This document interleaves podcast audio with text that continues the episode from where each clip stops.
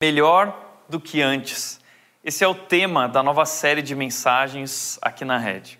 E por que falar sobre esse assunto melhor do que antes? Eu não sei se você sabia, mas nessa semana nós completamos 100 dias de isolamento e quarentena. E nós fomos pegos de surpresa em tudo isso. Quando a gente falava sobre o ano de 2020, todos diziam que 2020 seria o melhor ano de nossas vidas. Mas aquele que era para ser o melhor ano se, se tornou talvez o pior ano de nossas vidas ou o ano mais desafiador de nossas vidas. Por um lado, para alguns, a quarentena e o isolamento trouxe aspectos positivos pelo fato de poderem parar um pouco e refletir e aproveitar esse tempo em família, junto com a esposa, junto com os filhos. Para muitos também, por outro lado, a quarentena e o isolamento uh, trouxe muita dificuldade, muito estresse, muita ansiedade. Seja como for, todos nós estamos aguardando o momento em que as coisas vão voltar ao normal. Não é isso? Eu não vejo a hora que as coisas voltem ao normal. Parece que através de tudo que nós vivemos, a gente acordou para perceber a importância de tantas coisas que nós tínhamos antes, uma liberdade que agora não temos mais. E agora que a gente valoriza isso, nós não vemos a hora de poder viver novamente tudo isso. Mas o que muitas pessoas têm dito é que o mundo nunca mais vai voltar a ser como era antes. E talvez não vamos voltar ao normal, mas agora estamos diante de um novo normal. Já ouviu essas palavras? Todo mundo está falando sobre isso, um novo normal. Ou seja, o mundo vai ser diferente. A, partir dessa experiência, nossas vidas serão diferentes. O trabalho vai ser talvez diferente. A igreja talvez também será diferente. E a nossa série é sobre isso. Porque se nós formos sábios e soubermos fazer as perguntas certas e aproveitarmos esse momento, nós vamos aprender lições importantes para a nossa vida. Por isso, a pergunta que move a nossa série é essa: Como eu posso ser melhor do que antes? Como nós podemos aprender lições profundas através dessa experiência que nós vivemos. Porque passar por isso e não aprender com isso seria um desperdício. Tem uma frase do pastor Andy Stanley que eu gostaria de destacar aqui, em que ele diz: dor sem ganho seria uma vergonha. Você já ouviu uma frase famosa, um slogan que diz no pain, no gain? É uma frase em inglês que significa sem dor, sem ganho. Essa frase ficou muito famosa quando o Rock Balboa, do filme Rock, uh, ele estava tendo uma conversa com o filho dele e ele disse isso, sem dor, sem ganho. Mas na verdade essa frase surgiu de um comercial de televisão na década de 70, quando a Jane Fonda, ela estava vendendo um aparelho de exercício físico e ela falava que você precisava sentir o braço queimar, a perna queimar, e ela dizia: sem dor, sem ganho. Isso se tornou um slogan daqueles que gostam de ir para academia ou fazer crossfit, porque com esforço há crescimento. Agora, se nós não formos intencionais, isso, isso é verdade sobre a nossa vida também. Isso se refere a tudo que nós vivemos. Quando nós passamos por momentos de dor, nós crescemos, mas nós só vamos crescer se nós formos intencionais e fizermos as perguntas certas e extrairmos lições e tomarmos decisões permanentes na nossa vida. Senão, as coisas vão voltar ao normal, a ser como elas eram antes, e isso seria um desperdício. Mas essa é sempre a nossa tendência, não é? A gente pensa que vai mudar, a gente quer mudar, mas a gente não consegue mudar. Algo que o C.S. Lewis disse, um escritor do século passado, um dos maiores escritores do cristianismo, e ele disse o seguinte: minha própria experiência, isso resume um pouco o que eu quero dizer aqui. A minha própria experiência é mais ou menos a seguinte: eu estou progredindo ao longo da estrada da vida em minha condição usual e satisfeita. Absorvido num encontro agradável com amigos, marcado para amanhã, ou um pouco de trabalho que estimula a minha vaidade hoje, um feriado, um livro novo, ou seja, a gente está tocando a nossa vida, absorvido uh, por tantas distrações que nos cercam, curtindo o nosso feriado, curtindo o resultado do nosso trabalho e, e coisas que a vida nos oferece. Até que, quando de repente, uma pontada no abdômen que pode indicar uma doença séria, ou uma notícia nos jornais ameaçando o mundo de destruição, Covid, pandemia, faz ruir o meu castelo de cartas. Isso, isso não fala um pouco sobre a experiência que nós vivemos? Nós estávamos absorvidos em nossas vidas, em nossas atividades, ocupados, distraídos, correndo, até que uma notícia, um pequeno vírus, um vírus invisível, fez ruir o nosso castelo de cartas. Sinto-me a princípio vencido, com todas as minhas pequenas alegrias desfeitas como brinquedos destroçados. E ele continua dizendo o seguinte: a seguir, devagar e com relutância, pedaço a pedaço, tento enquadrar-me no estado de espírito em que sempre deveria estar. O que ele quer dizer com isso? Significa que através do Covid, dessas experiências de dor e de sofrimento, nós acordamos. E isso nos faz lembrar o que realmente é importante e essencial na vida. E nesse momento a gente se torna mais próximo de Deus. Nesse momento nós damos, entregamos o nosso coração a Deus, porque parece que Ele é a única coisa que nós podemos nos apegar nesse momento, e nós clamamos então a Ele e nos colocamos nesse estado de espírito em que nós sempre deveríamos estar. E Ele continua dizendo: e durante um ou dois dias me torno uma criatura que depende conscientemente de Deus e que extrai a sua, a sua força das fontes certas. Então, durante um tempo, enquanto essa crise, enquanto essa dor faz pressão na minha vida, então ali eu extraio a minha força da fonte certa. Porém, mas no momento em que a ameaça desaparece, toda a minha natureza salta de volta aos brinquedos. Isso não é verdade? No momento em que a ameaça desaparece, no momento em que as coisas voltam ao normal, a gente esquece daquelas lições profundas e a gente simplesmente volta a viver a mesma vida. Talvez você já, já tenha experimentado isso. Talvez você passou por uma grande crise no casamento e vocês estavam à beira do divórcio. E sua esposa, o marido, o cônjuge, virou para você e disse: Olha, eu quero me divorciar. E de repente você acordou e percebeu que as coisas não andavam bem e você tomou decisões na sua vida e disse: Não, a partir de agora então vai ser diferente. Você decidiu passar mais tempo junto um com o outro, você se dedicou mais, você se tornou alguém mais gentil no seu relacionamento, mais amoroso, porque. Ah, o seu casamento estava sendo ameaçado.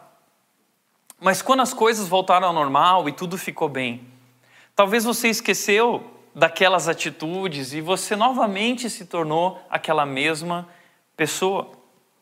Talvez você um dia tomou um susto porque você não estava passando bem, você foi até o médico.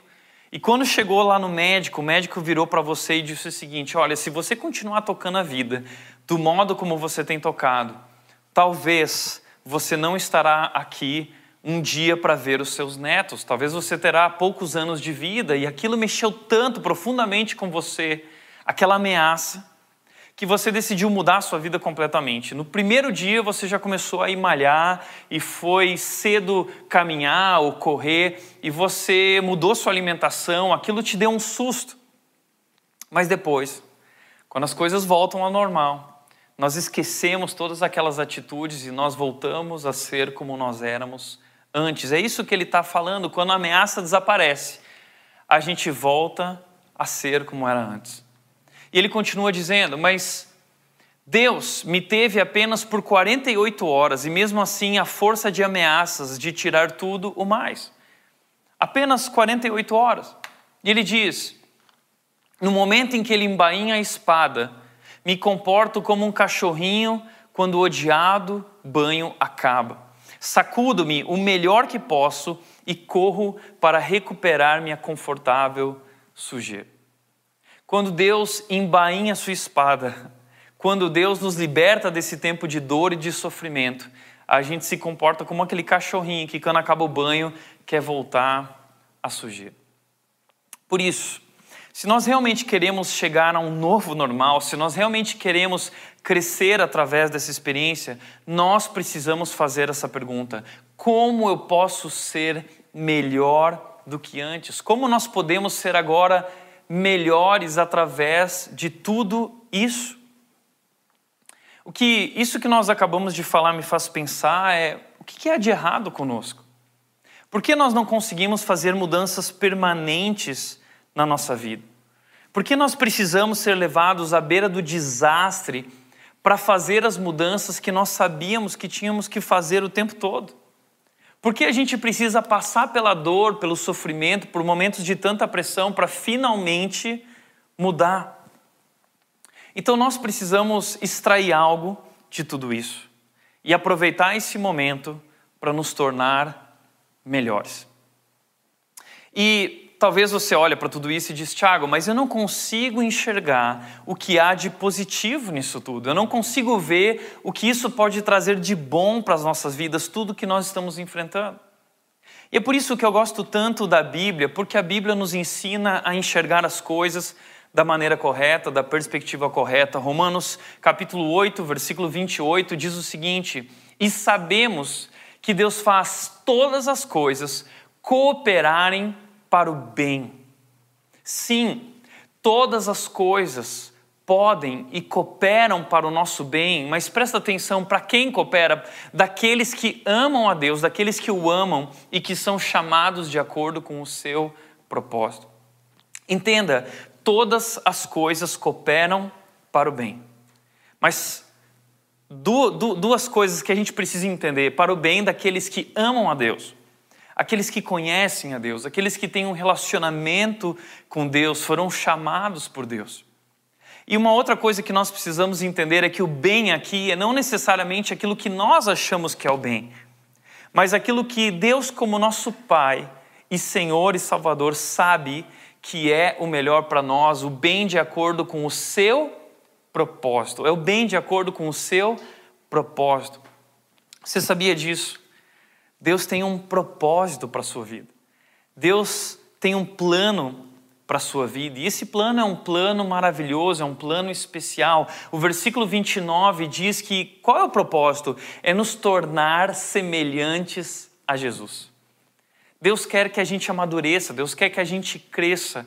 E o que a Bíblia está dizendo é que Ele usa todas as coisas. Ele usa todas as coisas. Então tudo pode ser usado por Deus, até as piores coisas. Deus pode permitir o pior para as nossas vidas, para formar o melhor em nossas vidas. Mas o que são todas as coisas? Todas as coisas podem ser uma doença. Talvez você descobriu que tinha Covid, existem pessoas na nossa igreja passando por, por isso. Uh, o Fernando, uh, da nossa igreja, que lá em Belém passou duas, três semanas hospitalizado. Deus permite muitas vezes que coisas assim aconteçam. Todas as coisas cooperam para o nosso bem. Talvez um desemprego, talvez você tenha enfrentado desemprego nesse período de coronavírus, de pandemia. De, todas as coisas pode significar dificuldades financeiras. Todas as coisas pode ser conflitos no casamento. Todas as coisas podem ser problemas de relacionamento que vieram à tona através desse tempo de quarentena e isolamento. Enfim, o que, o que esse texto de Romanos 8 está dizendo para nós é que Deus usa todas as coisas boas ou ruins. E Ele faz tudo isso convergir para o nosso bem. Que eu quero te dizer é que Deus tem algo especial e Ele está fazendo algo especial na sua vida, e Ele está dizendo que tudo que acontece, Ele está usando para transformar a sua vida. Por isso tem um outro texto que se encaixa muito bem nessa situação, conhecido por todos nós, Tiago capítulo 1, versículos 2 e 3, que diz o seguinte: Meus irmãos, considerem motivo de grande alegria sempre que passarem por qualquer tipo de provação. O que Tiago está dizendo é que sempre que a gente enfrentar dificuldades, nós deveríamos ter uma perspectiva de alegria diante das dificuldades. Por quê? E, e não é só dos momentos ruins, mas é de qualquer tipo de momento e provação, qualquer tipo de dificuldade. Não interessa o que está acontecendo, dificuldades mais intensas, dificuldades menos intensas, momentos de profunda dor, todo tipo de provação, qualquer tipo de provação. Deveríamos encarar isso com grande alegria, porque nós sabemos, pois sabem que Interessante que Romanos 8, 28 fala isso. Sabemos que. E agora ele diz: Pois vocês sabem que. Você precisa entender isso de uma vez por todas. Deus usa a dor, Deus permite o pior muitas vezes, porque Ele tem um plano, Ele quer formar o melhor em nossas vidas. Porque quando sua fé é provada, a perseverança tem a oportunidade de crescer. Por que nós devemos ter grande alegria? Porque esses momentos de dor e de pressão, eles são oportunidades de crescimento. Toda essa dor, ela pode ser usada para um ganho de crescimento, em que nós vamos nos tornar maduros e completos. É exatamente isso que Tiago continua dizendo. No versículo 4, ele diz: E é necessário que ela cresça, pois quando estiver plenamente desenvolvida, se nós perseverarmos, se nós ah, continuarmos lutando na nossa fé, nos mantendo firmes e confiando em Deus, nós vamos nos desenvolver até o ponto de ser maduros e completos. Esse é o propósito de Deus. Deus quer que você se torne maduro e completo e que nada falte na sua vida, no seu caráter, em quem você é. Agora, não é fácil a gente ter esse tipo de atitude diante das dificuldades, diante da dor, diante da doença, diante da morte. Mas nós precisamos aprender a extrair ganho através da dor, pois dor sem ganho seria uma vergonha. É por isso que Tiago continua dizendo no versículo 5: ele diz: Se algum de vocês precisar de sabedoria, peça ao nosso Deus generoso e receberá. Você precisa de sabedoria? Para aprender, para aprender através de tudo isso. Então peça a Deus, busque a Deus. E talvez esse é o tempo, essa é a oportunidade que Deus está nos dando agora diante dessa quarentena, isolamento e de toda a crise mundial que estamos vivendo. É momento de ficar cara a cara com Deus e aprender essas lições profundas que vão transformar a nossa vida, que são oportunidades de crescimento. E a gente pode fazer extrair lições para várias áreas da nossa vida. Eu quero, nessa introdução da nossa série, eu quero te ajudar a pensar pelo menos três áreas, existem muitas. Mas a primeira área que nós podemos parar para pensar é como eu posso ser melhor financeiramente. Talvez você enfrentou dificuldades na área financeira, talvez você perdeu em seu emprego, talvez o seu, uh, uh, você entrou de licença não remunerada, Talvez o seu salário diminuiu muito e isso tem sido muito desafiador para você.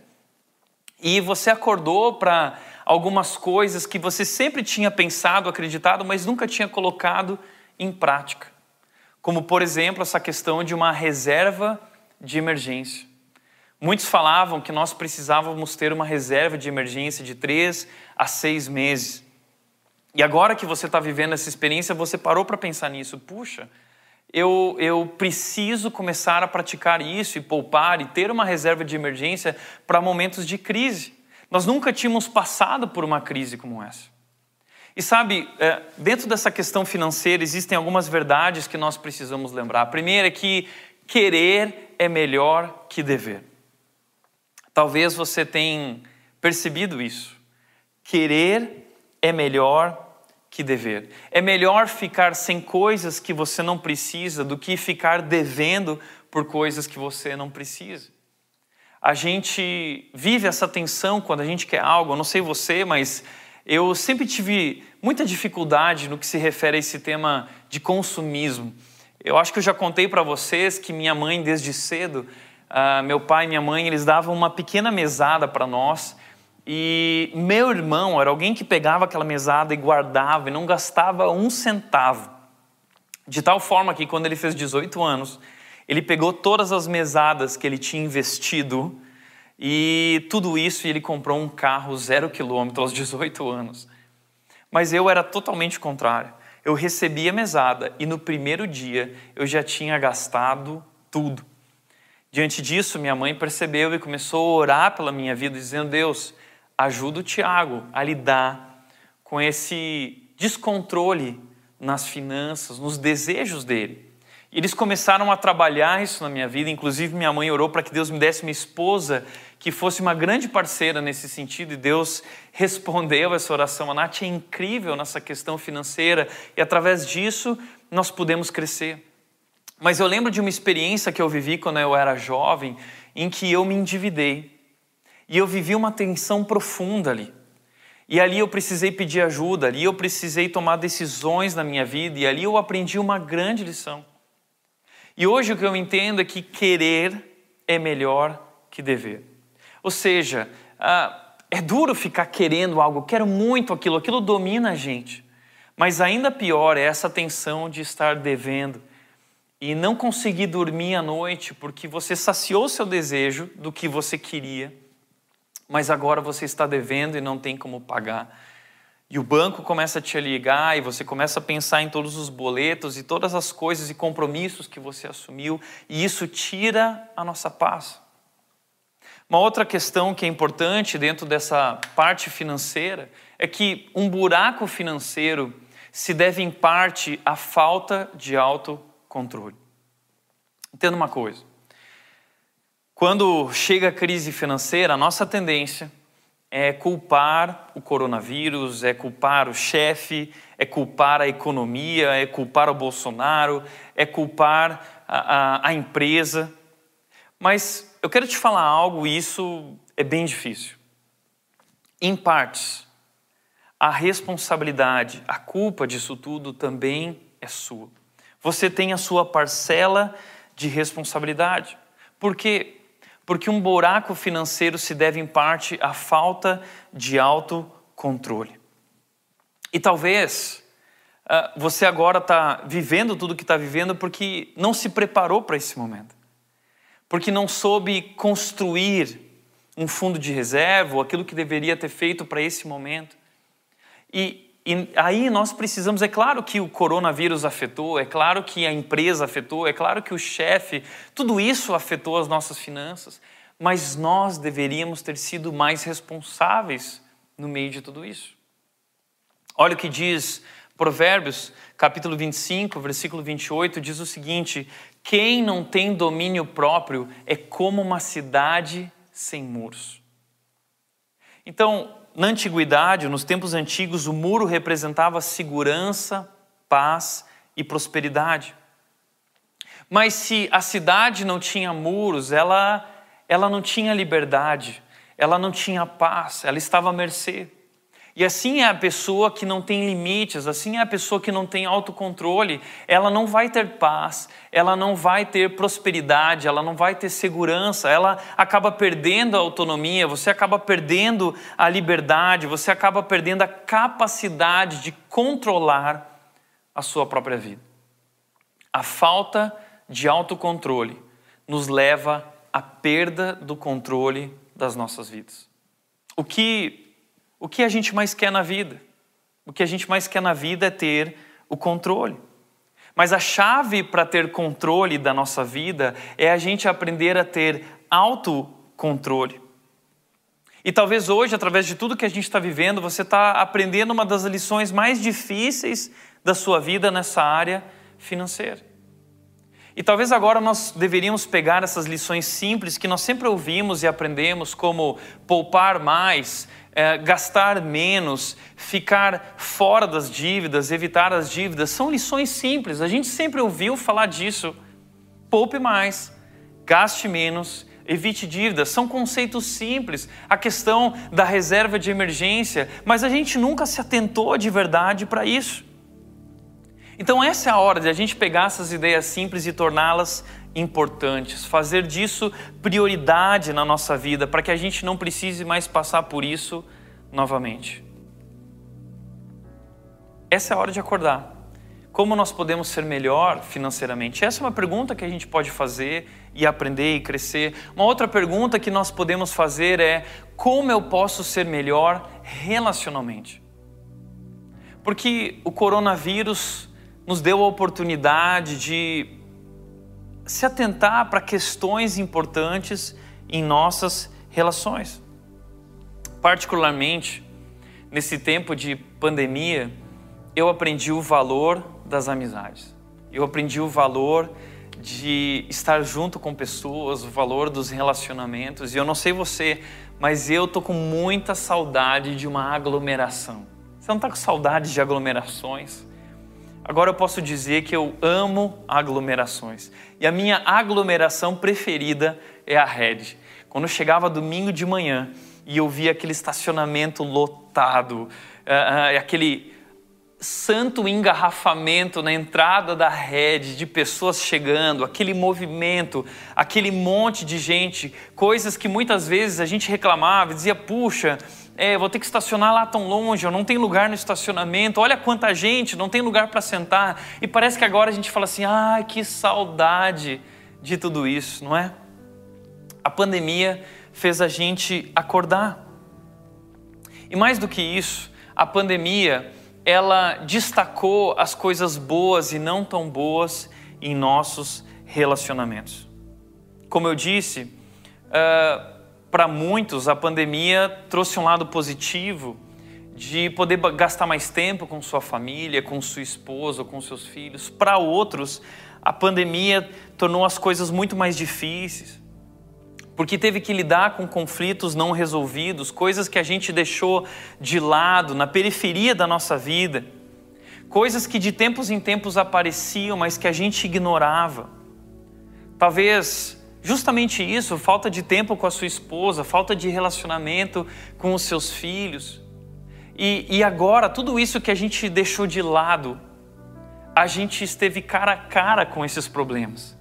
E a gente precisou lidar com esses conflitos. E o que eu quero dizer para você é que a quarentena não trouxe conflitos, ela trouxe à tona conflitos, ela destaca, ela apresenta aquilo que a gente estava distraído, a gente estava tão absorvido, a gente não percebia, mas agora, então a gente consegue enxergar o, o que não estava bom e o que estava bom. Então agora é a hora da gente acordar. Então acorda. É, é hora de correr na direção desses conflitos e rachaduras. É hora da gente tratar todas essas questões ao invés de ignorá-las. É hora da gente resolver essas questões de relacionamentos e buscar crescimento. E se nós tivermos a atitude correta diante de tudo isso, nós vamos poder dizer o seguinte: uh, isso foi o catalisador que salvou o nosso casamento. Você vai poder dizer, como eu já ouvi muita gente dizendo: Uau, eh, nós estamos muito melhor do que antes.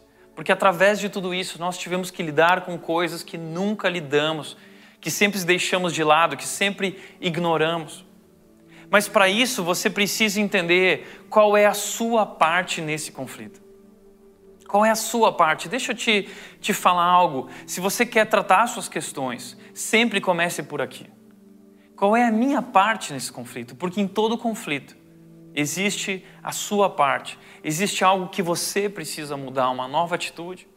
E se você entender isso, então, você vai poder experimentar talvez um novo normal no seu casamento. Talvez você vai poder dizer que isso foi o catalisador também para reparar o relacionamento com o seu filho que não andava bem, com a sua filha, ou com alguém, com algum amigo, alguma coisa do tipo. Uma terceira pergunta é como eu posso ser melhor pessoalmente. E com isso eu quero dizer é, internamente. O que aconteceu com você nesse tempo de crise? O que isso revelou sobre a sua vida, sobre seus pensamentos, sobre suas emoções? O que isso mostra sobre a sua visão do mundo? O que isso mostra sobre a sua fé? Teus planos foram abalados? Sua confiança em Deus foi abalada? Como anda sua fé diante de tudo isso? Porque a gente começou a receber notícias de Covid, de terremoto, essa semana gafanhotos, poeira, e a gente olha para tudo isso e a gente fala assim: peraí, Jesus está voltando, parece que são as pragas do Egito acontecendo uh, novamente. E talvez pela primeira vez você se pegou orando, talvez pela primeira vez você se pegou lendo a Bíblia. É, ou pelo contrário, talvez durante esse tempo você percebeu o quão frágil a sua fé é. E você começou a questionar a Deus. Onde está Deus no meio de tudo isso? O que isso revela a você? O que esse tempo de quarentena e isolamento trouxe à tona, destacou a respeito do seu coração? Deixa eu te dizer, se esse tempo trouxe uma tensão dentro de você, você precisa prestar atenção a essa tensão. Porque talvez através dessa dor, dessa dificuldade e tensão, você está prestes a aprender algo novo ou ser lembrado de algo que você tinha esquecido. Se você não é cristão, talvez você tenha feito essa pergunta: onde Deus está no meio de tudo isso? Se você é cristão, talvez você começou a duvidar de Deus. O que eu quero dizer é que esse é o tempo de nós ficarmos cara a cara com Deus. Esse é o tempo de nós refletirmos e fazermos perguntas que nós nunca fizemos antes. Tem uma frase da Elizabeth Elliot que diz o seguinte: Foi por meio do sofrimento mais intenso que Deus me ensinou as lições mais profundas. A gente precisa entender de uma vez por todas que é por isso que Deus permite o sofrimento para nos ensinar as lições mais profundas. Deus muitas vezes permite o pior para as nossas vidas, para formar o melhor em nossas vidas. Romanos 8, 28 diz: Sabemos disso. Tiago diz: Pois vocês sabem que, saiba disso, Deus está usando tudo isso para fazer você crescer. É como um avião. Nós estávamos voando em alta velocidade, quando de repente algo ruim aconteceu e esse avião começou a cair em alta velocidade na direção da Terra.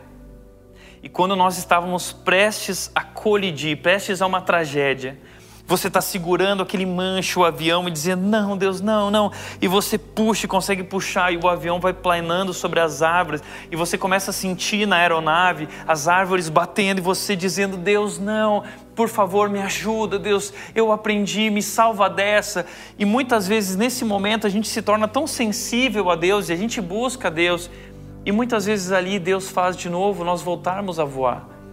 Deus corrige as coisas na nossa vida. É por isso que Deus permite momentos de dificuldade, porque é ali nesse momento de desespero que nós nos tornamos mais sensíveis a Deus. Por isso, deixa eu te dizer uma coisa: as coisas vão melhorar. Sim, as coisas vão melhorar, mas nós precisamos ter certeza de que nós vamos nos tornar melhores através de tudo isso. E para ter essa certeza, nós precisamos tomar uma decisão. A decisão de ser melhores do que nós éramos antes. A decisão de aproveitar esse momento como uma oportunidade para crescer. E não sermos, como C.S. Lewis disse, um cachorro quando o odiado banho acaba. Deus nos teve nesse momento. Nós acordamos nesse momento. E quando tudo isso passar, e vai passar. Nós não podemos ser como esse cachorrinho que volta para a sujeira, que volta para as coisas que fazia antes. Nós precisamos crescer. Por isso a minha dica para você é a seguinte: Quais são as lições que você aprendeu nesse tempo, nessas áreas ou em outras áreas? Escreva isso. crie um lembrete disso, alguma coisa que, que possa te ajudar a lembrar, que você coloque o olho, seja um post-it, seja um objeto no seu escritório, na sua casa, alguma coisa que te ajude a lembrar para sempre disso. Porque lembre, dor sem ganho seria uma vergonha. Se nós queremos ganhar com essa dor, nós precisamos ser intencionais. Caso contrário, tudo vai voltar ao normal e nós não teremos aprendido nada. O que eu quero te dizer é que, assim como eu disse no começo, que nós achávamos que 2020 poderia ser o melhor ano de nossas vidas, eu continuo acreditando que talvez Deus nos deu a oportunidade sim de viver o melhor ano de nossas vidas. Mas é o melhor ano, não por causa das melhores circunstâncias, mas é o melhor ano porque, através das piores circunstâncias, Deus nos deu uma oportunidade única de crescer e mudar para sempre, nos tornando mais parecidos com Jesus. E por isso, para isso, nós precisamos abraçar essa nova perspectiva e lições que o Corona nos trouxe. E é sobre isso que nós vamos falar nessa série. Porque é muito fácil esquecer tudo isso. E durante essa série, eu quero compartilhar com vocês lições que eu aprendi, que tenho aprendido e que nós juntos podemos aprender de como nós podemos nos tornar melhores do que antes, melhores através de tudo isso. Mas, durante essa semana, eu quero te convidar a refletir e praticar nisso junto comigo, a fazer disso um exercício de crescimento para as nossas vidas. E talvez você pode fazer isso com a sua família, com a sua esposa, talvez junto com o seu pequeno grupo. São três questões que eu quero te convidar a pensar e responder. Primeira, onde você sentiu mais dificuldade nesse tempo? Nas finanças, nos relacionamentos, na família, no casamento, na sua fé? Algo mais, alguma outra área? Qual é a área que você sentiu mais pressão, tensão e dificuldade? Você precisa identificar isso. Segunda pergunta que eu quero deixar para você e exercício é: o que você deveria ter feito antes do corona? Que o prepararia melhor para o momento que estamos vivendo atualmente? O que você devia ter feito antes que hoje te teria te deixado numa situação, num momento melhor e mais preparado? Terceira e última questão: o que você pode começar a fazer agora para garantir que será melhor daqui para frente. Se as coisas vão melhorar, se as coisas vão voltar ao normal, ou a um novo normal, e é isso que nós desejamos, o que a gente pode começar a fazer agora, hoje, para garantir que de fato será melhor do que antes. Pense nisso, compartilhe isso, reflita sobre isso e tome decisões importantes na sua vida. A nossa série é sobre isso. Eu quero te convidar a semana que vem estar conectado com a gente, aprendendo mais sobre como ser melhores do que antes. Vamos orar? Pai, quero agradecer pela vida de cada um que se conectou com a gente e te pedir, Deus, que de fato nós possamos aproveitar esse momento para tirar lições profundas para as nossas vidas. E que o corona não seja lembrado só como o pior momento, mas um melhor momento para as nossas vidas, onde a gente cresceu como nunca, onde nos tornamos melhores que antes, mais parecidos com Jesus. Nos ajuda a fazer as perguntas certas, nos ajuda a pensar nisso e tomar decisões permanentes. Que o Senhor abençoe cada um, que o Senhor guarde cada um de nós, que o Senhor continue guiando cada um de nós na direção do teu propósito. Assim nos rendemos a Ti e confiamos em Ti, Deus, em nome de Jesus, em nome de Jesus. Amém.